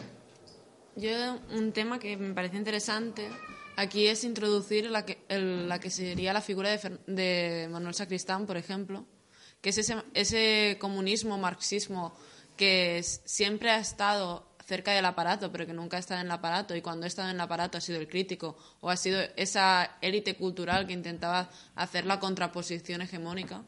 Y creo que son las figuras que deberíamos centrar un poco más la imagen y no hablar del que sería el antisistema, entendiendo que es un concepto peyorativo, aunque entendiendo que cualquier persona que se, que se pueda enfurecer o pueda entender un problema ante el, el sistema actual debe ser antisistema por, por, ración, por, por lógica. Eh, en- tenemos que tener concepciones y personas que nos fijamos como Manuel Sacristán, personas que hablan de la teoría de la praxis, de, que hablan de un comunismo no institucional, de un comunismo que sea de base, un comuni o sea, partiendo del movimiento social, partiendo de la lucha clásica, no la, no la contraposición de tú entras en una institución de clase para combatir esa institución de clase, porque partiendo del momento en que tú asimilas que tienes que entrar en el sistema para combatir el sistema, te pierdes una parte en el- de, tu, de tu propio discurso, pierdes la- una esencia que te puede caracterizar de lo, de lo que es la, la lucha antisistema, por decirlo de una forma. Eso es lo que decía Pasolini sobre, sobre la plaza y el, y el, ¿cómo se llama? Y el palacio. Que, la, bueno, hacía un, era una metáfora que recuperaba, eh, digamos, un verano que él estaba en la playa y, y veía cómo los italianos se volvían locos por el fútbol. Mientras que creo que habían privatizado el sistema de, digamos, de, de, de agua en, en, bueno, en la- Es como en el momento en plena crisis económica en España, que se gana el mundial y todo el mundo se olvida por un momento. O sea, él, él- parte de ese punto en el que dice, ¿cómo es posible que la gente eh, vaya a pagar casi 600 o, bueno, por, por poner un caso, se haya doblado el precio del, del agua en esta, esta comunidad o en este- esta comarca y eh, celebren los goles de, de- de Italia como, como un alegato de vida casi, ¿no? Y lo que dice es que precisamente lo que, lo que ha caracterizado y sobre todo hacía referencia al pichí y bueno, a, a la tradición la tradición italiana de comunismo, que eh, decía que existe una pulsión entre el- la plaza y el, y, digamos, y el palacio. Cuando tú, lo que decías, bueno, cuando tú llegabas a un punto en el que decías, vale, para combatir lo que llamamos sistema o lo que puedes llamar estructura o, O superestructura. o- o como quieras llamarlo, eh, decías, tengo que, tengo que llegar al palacio porque son los que tienen las herramientas para, para conseguirlo. Entonces, cuando llegabas al palacio, decía Pasolini que te olvidabas de la plaza. Y viceversa, cuando estabas en la plaza, el palacio te parecía inmenso y, y- y inconmensurable. Y, lo que, y la conclusión que llega Pasolini a través de esta, digamos, esta alegoría eh, es que tienes que tener un pie en cada lado. La estabilidad de, eh, digamos, un- una acción institucional continua y una, digamos, una significación, eh, digamos, popular de, de por qué tú estás en esa, en esa institución. La, la frase de un pie en la institución, mil pies en las calles. Sí, o sea, yo creo que los, los que no tienen la vista puesta en el, en el palacio están escuchando charango. Es decir, son hippies. Es decir, en el sentido de que, o sea, si no, si, si simplemente... No, a mí también. Pero quiere decir, en el sentido de que va asociado a, a, a cierta, vamos a llamarlo élite intelectual, ¿vale? Em, es ¿Qué decir, dices al es decir, no sirve de nada eh, estar en contra de algo y no intentar cambiarlo. O sea, a eso es a lo que me refería con... Y no, y no intentar cambiarlo. A eso es a lo que me refería con eh, pensamiento y acción, eh, ya, que hemos comentado antes. El palacio es tan importante como la plaza. Mm, si nos quedamos solo en la plaza, básicamente es onanismo. Ya está, es hacerse pajas entre nosotros y se acabó. Y yo creo que precisamente el palacio es, es el, punto, el punto culminante de todo antisistema. Eh, si no, pues eres eso, eh, de las YEP o anarquista.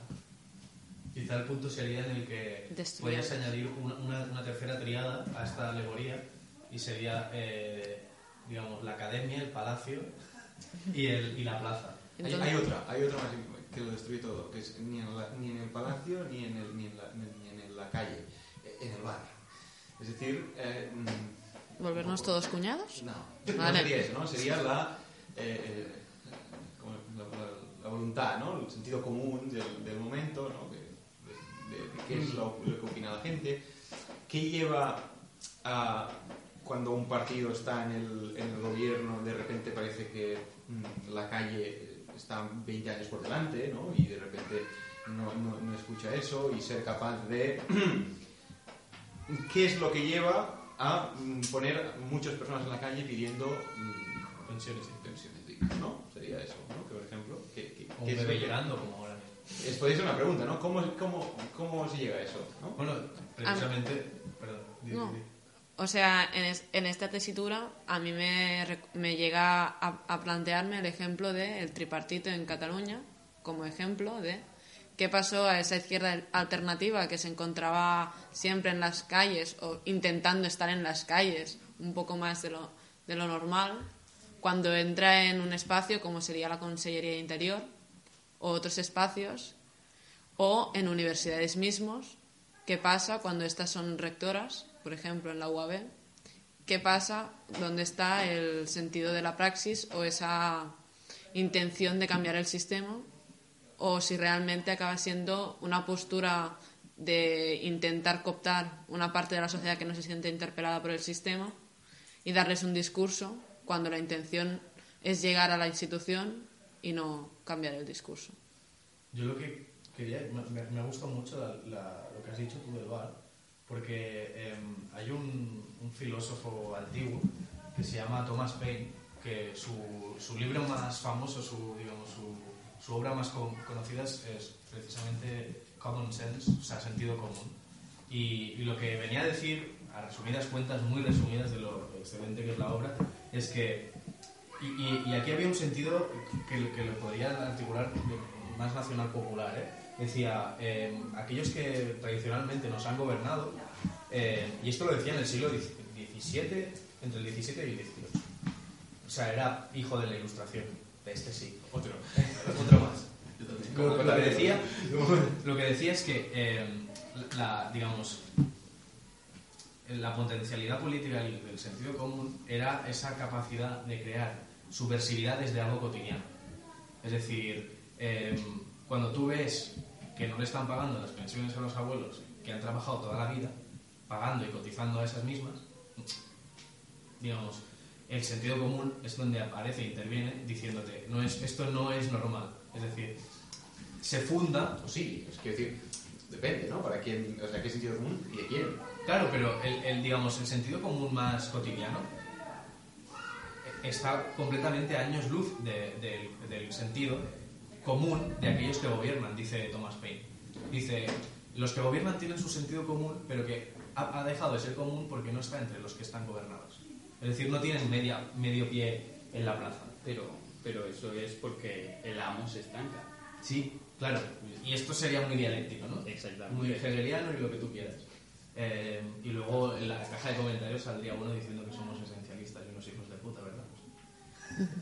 Eh, Yo soy Claro, que aquí cuando habla de sentido común, o que puteen a los abuelos, o que te tengas que levantar todos los días muy pronto por la mañana para trabajar, que todo esto genera una sensación de, joder, estamos jodidos. Y esto te lleva a pensar determinadas cosas, que te determina en, en algún, en algún sentido. Y yo creo que aquí es donde está el fallo fundamental, pensar que esto te tiene que determinar de alguna manera en concreto que porque te puteen los del Congreso de los Diputados quitándote la pensión, necesariamente tú vas a ir en contra suyo y te vas a declarar antisistema o vas a empezar a moverte por determinados ambientes políticos y todo lo contrario, puedes te pueden putear muy fuerte, puedes perder todos tus ahorros y de mayor no tener ningún tipo de sustento y echarle la culpa perfectamente a, a ti mismo, que es lo que suele pasar y esto es una gran victoria. Y que esto tampoco sea falso, porque, porque en cierto sentido tú también tienes culpa de que haya pasado eso y, y no existe una explicación última que, que, que, que- te que revele al malvado que ha hecho, que te ha hecho estar en esa situación. Y tan, tanto como echarte la culpa a ti mismo, puedes echar la culpa a los inmigrantes o a cualquier otro tipo de... Puede darte mil y una, mil y una explicaciones distintas. Por lo tanto, una situación de estar puteado, de estar mal, no necesariamente tiene que llevarte a adoptar posiciones revolucionarias. Y este es el problema básico en el que cae. es en la que cae la que. Claro. Y bueno, después ya con el asunto de mm, tener un pie en las instituciones y un pie en la calle, que esto es algo que es casi como un mantra en, en todos los, en los partidos políticos eh, nuevos que han salido ahora, en movimientos más de izquierdas. Sí, nosotros hemos entrado a las instituciones, pero siempre tendremos, tenemos que atender a la voluntad que se expresa en las calles. El momento en el que nos desconectemos de las calles ya no podremos representar, no sé, esto al final lo que acaba siendo es el nega en este libro diciendo que es necesaria una cuota obrera en el, en el, en el Congreso de los Diputados. Es decir, al igual que hay una cuota de, mm, en la que, pueda haber una cuota femenina o una cuota de personas eh, negras o transexuales o lo que sea, que tiene que haber también una cuota de, de obreros como, como algo que si no está ahí dentro no puede ser representado. Y al final cuando asumes, este, cuando asumes esto, que tiene que haber una cuota obrera, cuando tiene que haber una cuota de absolutamente todo, es que es imposible representar nada. Que tiene que haber de cada colectivo o de cada división que existe en la sociedad alguien que represente esa parte. Poco veo. Sí, completamente. Lo que intentan atacar al final se convierten en, se convierten en ello. No sé qué pensáis. Ah, no, sí, me estoy de acuerdo con todo lo que ha dicho el compañero Alan. Eh, básicamente, a lo mejor al final, ¿no? Hacer que cada parte que representa, la atención te representativa te representado que de alguna forma no puede, nunca en una democracia liberal, vamos a decir así, nunca hay espacio para que todos ocupemos, sino muchas veces lo que se hace es muchas veces la parte por el todo, ¿no? La máxima representatividad posible. Eh, es imposible representar a todo cada una de las personas porque no, si no, no estaría esta extensión, si no estaríamos todos en con asambleas y tal. Y creo que es un poco. No estoy muy a favor de lo que ha dicho el compañero. Y la otra puntualización, creo que hablabais sobre. Ah, se me ha ido. Ah, ¿cómo otro- lo primero que has dicho? Las calles, la, la- Ah, sobre, esto sobre el determinismo que existe, ¿no? Em, yo creo que constantemente te vas constituyendo, construyendo con- eh, y que todo, y que la ideología como tal no viene determinada eso sería- y por la condición económica, en eso sería, sería economicismo. Em, creo que con- con- constantemente te dan eh, una serie de elementos que te van construyendo a ti. Eh, lo que dices tú de las pensiones y tal, esto lo decía ¿no? Sergio Rendueles, ¿no? cada familia es muy anticapitalista porque en teoría tú les jodes constantemente, pero si no, ellos no son, no se declaran familias. La, la- la gente pobre, la gente pecareado, no dice, este me vuelvo antisistema. No, simplemente acarrean los y sobreviven como pueden. Y muchas veces, una de las grandes cosas que, que se puede hacer desde política es de un problema individual decirte, oye, no, esto no es un problema que tienes tú, sino es un problema global que tenemos todos. Y creo que por eso los pensionistas se han dado cuenta de eso, de que no es un problema de ellos, sino es un problema colectivo. Y por eso hoy hay tantas manifestaciones tan potentes últimamente. Se han dado cuenta de que es- eso poetizó los dolores, ¿no? Que decía, creo que le dice Boaventura de los Santos. Y creo que es una gran virtud. Hay que politizar todos estos temas. Por ejemplo, eh, hace poco escribí un artículo sobre Margaret Thatcher y una de las cosas que tenía era que me politizaba un tema que no se atrevía a la izquierda en ese momento, que es la familia. Decía constantemente metía con temas conservadores, la familia, eh, las, las relaciones que tenemos, temas que tradicionalmente son conservadores y los combinaba, una especie de contradicción fructificada en el sentido de que lo combinaba con esto lo resuelves, tu familia, el bienestar que tienes, con la competencia individual, con el ser yo mismo, tirar para adelante, un, teorema neoliberal, totalmente neoliberal, obviamente, pero lo, lo conjugaba de una forma que esto le hacía presentar como una modernidad, eh, una modernidad que al fin y al cabo llegaba. Regresiva. Regresiva, como lo llama Perry Anderson. Pero es un ejemplo de modernidad. Y este caso que este un problema, que es que por un fenómeno en concreto no te vas a volver anticapitalista, y yo esto le diría a Onega, sino que tienes que establecer de alguna forma para que se construya en este, este sentido común que digas, vale, esto es un problema, no es de esto, sino es de más cosas, de, las pensiones, del feminismo mismo, hace, no voy a hablar mucho sobre esto, pero es curioso como eh, de un problema de pareja tú puedes encontrar la, la forma. O sea, por ejemplo, me decía una compañera que decía, eh, muchas veces mis amigas me dicen que tienen problemas con la pareja, que me consultan el móvil y tal, y me, me preguntan a mí diciendo, tú que eres feminista, ¿cómo puedo solucionar esto? Sino desde de lo particular, de lo muy concreto, puedes encontrar una, una, un discurso político que pueda encarnar todo esto. Yo creo que eso es lo más importante.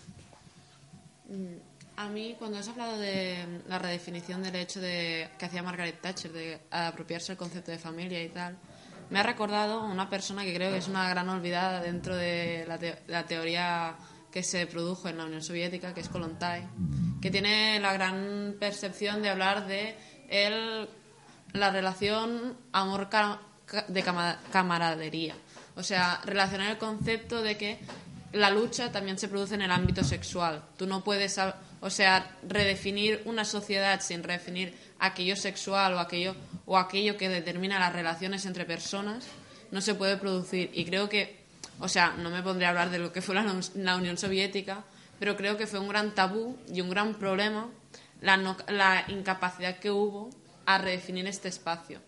Y por eso en- encuentro un tema importante ya para izquierdas futuras y para, nosotros mismos, si nos, sea del espacio que nos consideremos, el redefinir el espacio que tiene la relación sexual, porque es bastante determinante y en el hecho en que sea un espacio no explorado, produce que no, no seamos capaces tampoco de imaginar que es una sociedad sin entender estas relaciones tal como funcionan actualmente.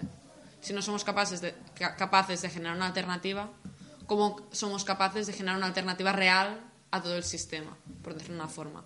Y, el y vuelvo a repetirme un poco, y es el concepto de, de de antisistema.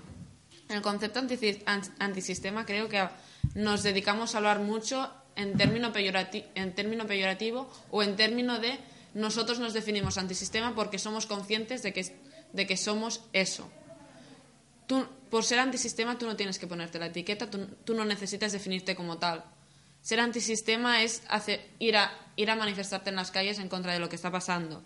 Y hay una reflexión interesante que ayer leí en, un- en uno de, mis libros locos que tengo por casa, que era que, analizando la... os leo el fragmento. Analizando la crisis se llega a la conclusión de que el sistema es malo y que hay que cambiarlo. No se ve el motivo por el cual ser antisistema tenga que ser malo. El primer principio de la lógica elemental dice que ahí hay una incoherencia, una contradicción. Si el sistema es malo y hasta rematadamente malo, lo lógico sería concluir que hay que ser antisistema o estar en- contra del sistema. Cualquier persona que entiende esto, no hace falta que e- ella misma se diga antisistema, no hace falta que tú vengas y le digas que es antisistema. Solo por el hecho de que tenga la concepción de que hay algo mal en el sistema, ya entiende que hay una lucha contra el sistema para reparar ese daño. Yo eh, iba a recoger lo que, que ha dicho, lo que has dicho tú, Juanca, y, y también al principio, bueno, J. Charles, perdón. Hay que dejarlo- hay- quiero, quiero dejarlo, quiero dejarlo romántico. Eh, eh, sobre el- no, no, sí, me has dicho Ibas a coger esto No, y sí, mi sí, primera sí, parte. sí. Eh, eh, sobre el concepto de, de- de la familia, eh, que, has dicho que, que- sobre, que, que recupera Tache, eh, hace poco eh, sacaron un. Que, que de hecho, por Bash por mano, eh, creo que lo pasaste. no, no, eh, una compilación de textos de Antonio Domènech.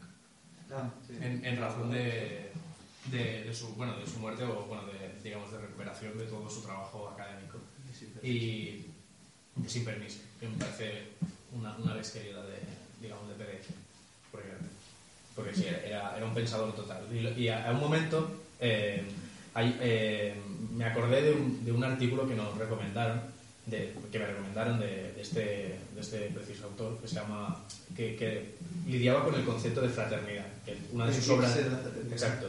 Y en, en un digamos, digamos como un resumen de, de ese de ese libro decía decían eh, sobre el, el concepto de familia eh, que precisamente la triada de la Revolución Francesa eh, igualdad eh, joder es que me sale en francés Egalité. Egalité, Yo traduzco.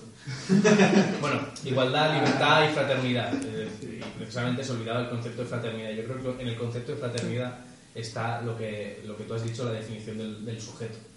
Es decir, si, si el sujeto es el hermano, ¿vale? es decir, aquel con el que tienes que luchar, aquel con el que su problema individual lo conviertes en un, en un problema público, de orden público, que también es, es, es algo que hicieron las, las feministas de la segunda ola, con lo de privado es público y tal. Y, y lo que decía, recuperando a un texto de, eh, de, de Aspasia, de, bueno, de, de la- todos somos hijos de Atenas. eso es, ahí está. Y eso, eso yo creo que es precisamente la definición conceptual del sujeto. Es decir, tenemos unos condicionantes individuales y, y hacemos el sujeto colectivo político. Sí. Y es curioso como el republicanismo mismo puede sonar incluso emancipador y anticapitalista, totalmente. Porque, Porque en lo este es. sentido, Perdón. en, en este sentido, plantea que la emancipación viene tanto de que todos somos hijos de Atenas, en este caso, y nuestras relaciones son iguales, porque somos como hermanos. Y esto profundamente rompe un poco con la idea de familia tradicional. Y en otras cosas también anticapitalista, anticapitalista me voy un poco del tema, pero sobre todo en, en lo que tiene que ver con los derechos, los derechos civiles, la independencia civil, que es que no tengas que depender de nadie, no tienes que tener relación de servidumbre con nadie. Y esto, esto es, es la independencia civil. Y creo que en unos textos de, de Robespierre, en este caso, plantea, por ejemplo, muchas cosas del derecho a la, a la vida, a la existencia, por subordinado al privado, a lo material. Eh, también creo que es el primero que habla, creo que defendió en un momento una- en una asamblea, no me acuerdo dónde, el derecho que, porque la mujer y el hombre no, no ti- tienen las mismas facultades, porque no tienen que tener los mismos derechos. Que esto lo cree mucho eh, de Gauntier, Flores de Gauntier, algo así. Sí. Florence Gautier. Eh, y que plantea una serie de, de debates y por eso es que me, me asombra muchas veces que no, que no se hagan más hincapié en esto, porque te, te ponen más, una serie de conceptos y significantes que pueden ser, ser interesantes para la ruptura punto de emancipación. O sea, yo, yo creo que el punto aquí es que al final la, la formación de una voluntad común, de, de un colectivo dentro de una comunidad o incluso de una comunidad, es porque no existen palabras insignificantes. Es decir, una palabra que no signifique nada no es una palabra. De igual forma que una persona que no se identifique con algo y que se identifique con algo en tanto en cuanto establece relaciones con otros sujetos que también sí significan de esa manera, no existe. Políticamente es inexistente. Es decir, yo ahora mismo me puedo considerar políticamente un mechero. ¿Cuánta gente se considera políticamente un mechero? No existen los mecheros en política. De igual forma, son necesarias que la gente se... Después de, de- Igualmente, es necesario... de 45 seguro que no. Es, igualmente es necesario que en política la gente se signifique ah, pues, alrededor del el concepto Atenas, alrededor del concepto antisistema, pero que se, hay- tiene, tiene que haber una significación, porque sin esa significación, sin esa etiqueta, no se construye movimiento, y si no hay movimiento, no hay nada que hacer. Son eh, pajas mentales, insisto. Estoy muy pesado con pajas mentales, pero me parece una paja mental. ¿Y esto qué tiene que ver con Wall Street? Y el logo de Wall Street. ¿Eh? Pues, pues que precisamente ese, ese concepto de grupo que se establece en Stratford on Mount es que todos tienen el mismo objetivo, que es ganar mucho dinero, follar con muchas putas y... Para- Sí. ¿Cómo se llama? Los... Lutz. Lutz. Exacto. Y ahí políticamente todos se significan como brokers del éxito. ¿Has visto? Eso ha sido patillada, pero bueno. Pero bueno, pero ahí está. Yo creo que el Wall Street, cap- el Wall Street captura el, lo que creo que en un artículo, por ejemplo, Bruno Cogela de la Revolución Rusa, hablan sobre que el neoliberalismo es capaz de capturar hasta los deseos de emancipación. Que tú quieres sobrevivir tu vida y sobrevivir de mejor manera y que ganar bienestar, y esto puede decir, pues esto no lo puedo dar a una comunidad socialista, anarquista, que puedo vivir bien todo, pero sin embargo lo captura el neoliberalismo diciendo que tú para ser para tener todo lo que quieras y vivir bien, vivir a gusto, vivir con, dignamente, vivir dignamente, tienes que llegar hasta aquí, tienes que ser Amancio Ortega, tienes que ser Jordan Belfort, tienes que ser tal. Y, esa es la, y esta especie de, esta es la alternativa, y no hay alternativa más, porque tú tienes que vivir con el sistema, eh, te da la sensación de que es tan fuerte este, eh, este, este sistema liberal que es capaz de capturar este, este deseo que tenemos todos de emancipación. Y por tanto, ese sistema es una especie de círculo que te lleva a esa reflexión y luego creo que lo presenta muy bien en la final de la charla. Eso hay, en- antes has citado a Rendueles. En, eh, me acabo de leer el, el libro en bruto sobre el, el materialismo, eh, que habla, habla sobre una recuperación del materialismo para las ciencias sociales. Y, y hay una anécdota que ha ilustrado, ha ilustrado exactamente lo que tú has dicho. Dice em, que había un- una empresa sobre ventas de, de vivienda inmobiliaria en Estados Unidos y hacen las típicas reuniones de cohesión del grupo, estas tonterías de, de coaching y estas cosas. Y entonces se reúnen todos y, y lo que hacen, cogen a uno y le hacen eh, la tortura esta de echarle agua por encima de la cara eh, con un trapo. bueno, Waterboarding. Eso. Tiene todo su nombre. Eh, pues le, le hacían esto.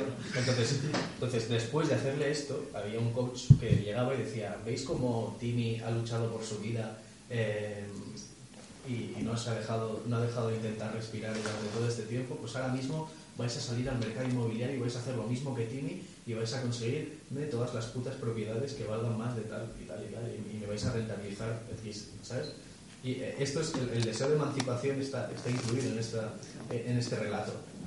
En sí, eh, el hecho de, bueno, no, te, no le eches la culpa a, a lo que está por encima tuyo, lo que te puede determinar, o llámalo como quieras, eh, pregúntate qué puedes hacer tú por América. Y creo que hemos rebasado la, la hora de, de debate. Lo siento. Me he venido arriba del tubo. No, no, no, no pasa nada. Estamos para eso. Estamos para eso. Eh, yo normalmente se hace una pequeña review de nada, 30 segundos sobre la película. Si quieres empezar tú, eh, Alan. ¿No? Bueno, pues empieza tú. Pues yo básicamente creo que es la realidad del sueño americano. Es decir, el sueño americano con su individualismo supone estar en lucha con el mundo y pisar al mundo o que el mundo te pise a ti. Es la realización material del sueño americano, con todas sus aristas. Bueno, eh, mi percepción es, eh, es una ilustración de los gilipollas que llegamos a ser, básicamente. Me parece la gilipollez en persona. Empiezas riéndote con ellos, te acabas riendo de ellos, pero al final sí te acabas dando la razón. Y yo creo que es una película que intenta decir que, bueno, que el crimen del, del neoliberalismo es perfecto, ¿no? Es decir, eh, el sujeto está completamente constituido por el poder. No hay, no, no hay nada fuera, entonces la emancipación también está dentro del sistema, eh, mejorar está dentro del sistema y sus parámetros. Y desgraciadamente, pues lo que está fuera de las películas nos dice que no, que no es perfecto ¿no? Y yo pensaba que aquí íbamos a hacer una review más o menos extensa de lo que era, por eso me he acojonado, porque hace mucho tiempo que no la veía. Y yo creo que esta película, en, en definitiva, lo que es es una forma de entretenerse brutal para toda la gente que fue a verla y que precisamente por eso, porque fue una manera de entretenerse genial, eh, ha tenido un papel determinante el, el modo de ver el mundo y, y- y la realidad existente para muchas personas. Yo, eh, la, la pregunta que me vino cuando acabas la, acabas la película es, eh, ¿Scorsese quería criticar a Jordan Belfort o lo, lo ha enaltecido como si fuera eh, Pablo Escobar en Narcos? Eh, entonces, la respuesta no la sé. De verdad que me lo he llegado a, a- me, lo, me lo he preguntado a mí de camino aquí y, y sobre todo mientras la, la veía. Pero, eh, la, digamos, la historia y la biografía de Scorsese y su adicción a la cocaína me, me pueden dar una pequeña respuesta. Y yo creo que hasta aquí y en un momento nos vemos con la recomendación. Que vaya bien.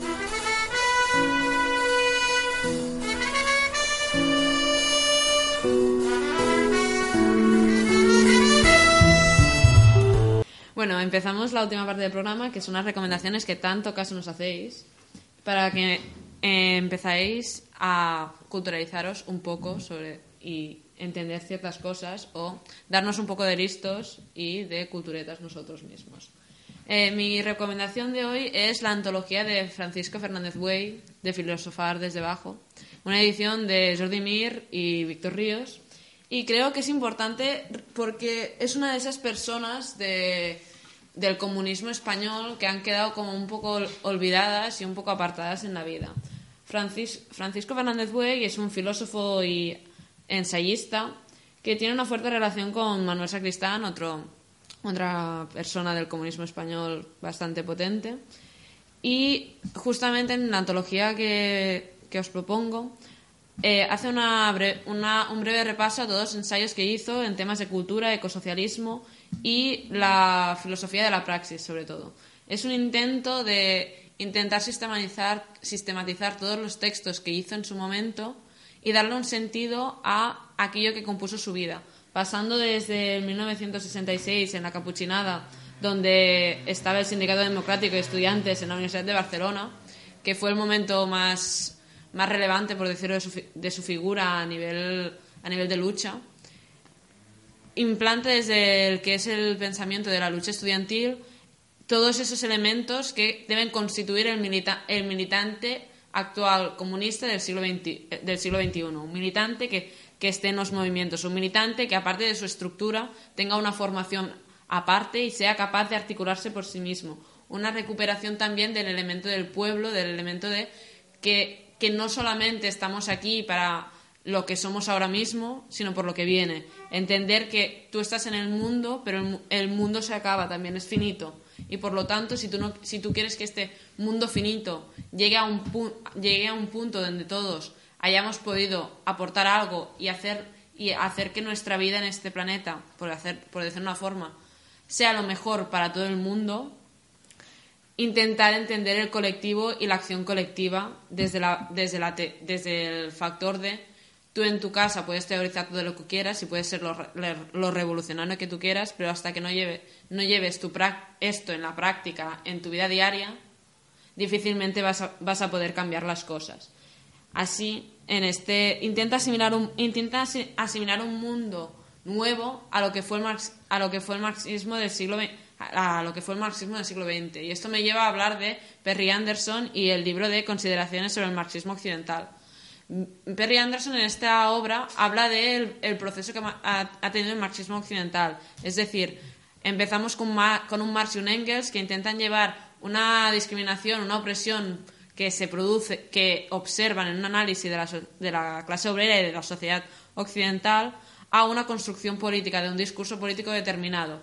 Y vemos como en el, en el paso del siglo esta construcción política lleva una, a una intervención directa a nivel político y que ah, en el proceso de una Unión Soviética y, y un centralismo democrático fuerte lleva a una recerca filosófica marcada mucho por el interés de encontrar los cimientos del marxismo más allá de Marx y en su intervención cultural. Y ahí Berry Anderson nos habla de Marcuse, nos habla de Althusser, nos habla de Coletti, nos habla de Heider- Heidegger. Hace un repaso a todas esas personas que estuvieron en su momento hablando de, del que era el marxismo sin, llegar a estar muchas veces dentro del aparato del partido, que llegan a componer ese elemento de yo en el partido nada, pero para el partido todo. Es un elemento que a mí me recuerda mucho a Sartre. Y entre muchas otras cosas también habla de lo que es la construcción de un órgano y de la organización en sí y la capacidad de perdernos el- en, el, en el aparato y de cómo olvidar el dinamismo, la necesidad, la necesidad de movernos, el, el estar en movimiento, esa capacidad de intervención que nos lleva más allá del, aparato y nos hace plantear la praxis. Yo, yo quería recomendar pues, el, último, el último libro que, que me ha, que me ha llegado así. Es una novedad que ha salido, bueno, un libro que se ha editado en 2018, que es, se llama Contra el elitismo, veamos y dos puntos, manual de uso. No, realmente que tendrá ciento y pico páginas. Y, mm, lo, escriben uh, Maide Larrauri y Dolores, no me, acuerdo el apellido, es dos, dos, eh, autoras. Y eh, básicamente recogen 10 textos que ellas consideran interesantes de, la obra de, de Antonio Gramsci, otro un autor también que habla mucho en el libro que ha recomendado. Bueno, los dos libros que ha recomendado.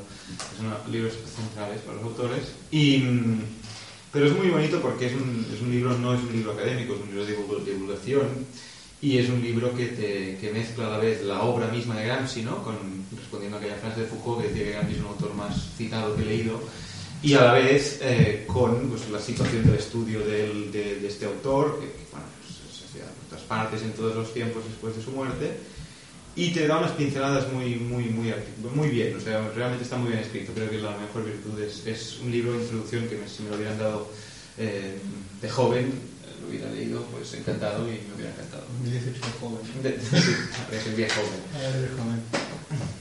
Y yo, para, para concluir, eh, iba a recomendar un libro, pero para no saturaros de trabajo y de, y de, de- de densidad de, de conceptos y de, y de deberes, básicamente. E iba a recomendar una película que la vi justo ayer. Eh, es una película bastante conocida, sobre todo porque por su actor principal, que es Viggo Mortensen. Se llama Capitán Fantastic. eh, que me parece eh, una película que plantea unos dilemas morales y, más que morales eh, éticos sobre la educación y sobre, so- sobre todo eh, sobre la democratización de la, de la educación. Eh, básicamente trata de un padre que eh, junto con su madre que está enferma deciden educar a sus hijos basados en unas ideas de un tío que se llama, ahora no me acuerdo cómo se llama el- la persona que toma Doctor Spock. deciden educar a sus hijos en las montañas de Oregón, alejados de cualquier contacto con la civilización más que el de la literatura rusa, sobre todo rusa, porque los niños eh, tienen siete años, pero leen a Dostoyevsky, leen a Tolstoy, eh, y básicamente eh, los educa de una manera eh, completamente atípica, por, por ponerle un adjetivo. Y la idea está en, digamos, sobre todo cuando entran más, más en contacto con el mundo real, no el, el- virtual que, que, han que han logrado, digamos, dibujar dentro de, las, de la parcela de, digamos, de, su, de sus casas y de, de su, bueno, digamos, de, de la familia, nunca mejor dicho, de la familia. Y creo que, sobre todo, para, digamos, para pensar eh, lo que es la educación y para pensar el papel que tienen eh, los padres y, y para pensar cómo desde un punto digamos desde un punto de desde un punto de partida que para el padre es completamente mm, amoral o digamos mm, repu- repugnante como es el, el hecho de que tú eh, como padre tienes la propiedad de tus hijos. Esto nos remite sobre todo a Engels en, el origen de la familia eh, y sobre todo sobre la genealogía de lo que significa y la concepción de la familia, como desde este punto de vista, desde, perdón, partida, desde este punto de partida en el que tú concibes a tu hijo como una propiedad, cómo eres capaz de, digamos, educarle para que reniegue de esa misma, de esa, de esa misma idiosincrasia que tiene la familia. Porque ah, otra cosa no, pero eh, el, el- el padre eh, eh, intenta, eh, digamos, educar o entrenar a sus hijos para el mundo real sin que ellos estén nunca en contacto con el mundo real, lo cual plantea, digamos, una serie de preguntas que seguramente acaba, acabe, digamos, resolviéndolas en un artículo para el blog o lo que sea. Así que espero que sido de gusto. Ha sido un placer compartir la mesa con, todos vosotros y que vaya.